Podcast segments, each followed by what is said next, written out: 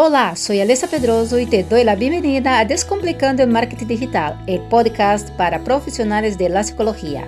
Cada semana temos uma cita para falar sobre mindset empreendedor, marca personal, ferramentas digitais, conselhos e estratégias de marketing com ética. Se queres conhecer distintas estratégias de sector, ter foco, implementar e fazer crescer tu consulta, quédate. Este podcast é para ti. Olá, bem-vindos a mais um episódio de Descomplicando Marketing Digital com Alessa Pedroso, uma servidora. Hoje vamos falar sobre como escrever uma página sobre mim que tenha gancho.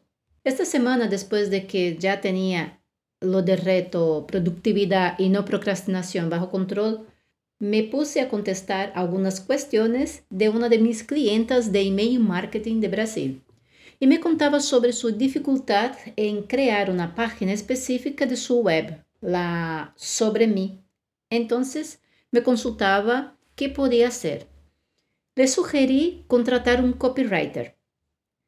Eu lo hice hace unos años atrás cuando no tenía mucha habilidad en escribir mi historia personal.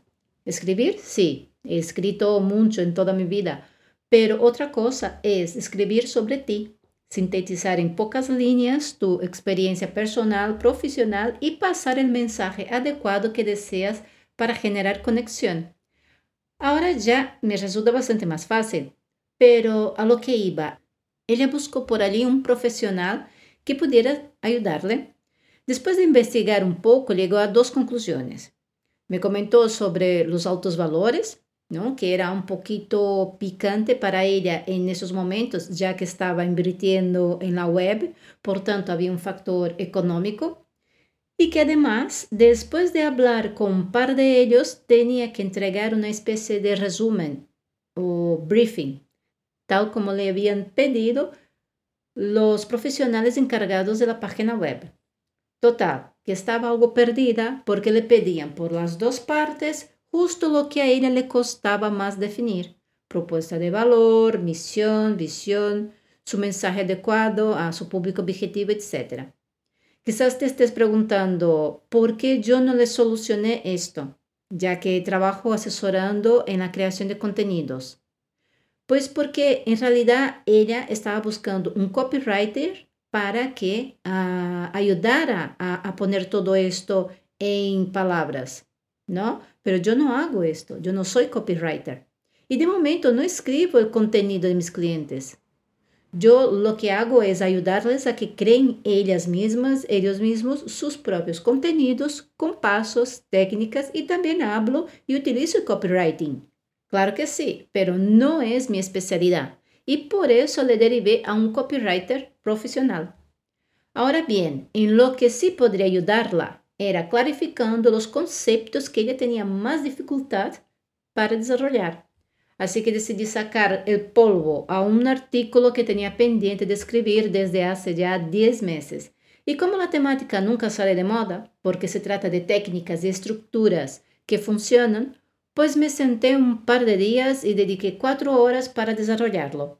Mas o tempo que me a hacer la creación en Canva y vídeos y fotos y aquí lo tienes, calentito recién salido del horno.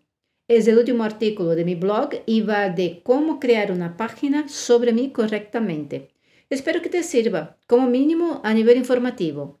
Y si tienes intención de crearte una web o renovar tu página sobre mí, ya tendrás la estructura básica de cómo debe ser montada una página sobre mí. Aquí te dejo el enlace, pero puedes ir directo a alesapedroso.com barra blog. Si te gusta y puedes compartirlo, me harías un gran favor. Bien, por aquí me quedo. Si quieres seguir mis episodios, te animo a suscribirte al canal para que no te pierdas las actualizaciones.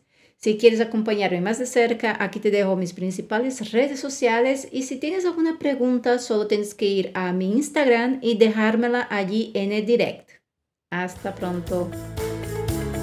Este episódio se acabou. Se tivemos um insight, anótelo e ponlo em prática. E não te olvides suscrever-te para seguir recebendo mais conteúdos que puedas e deves aplicar a tu negócio online.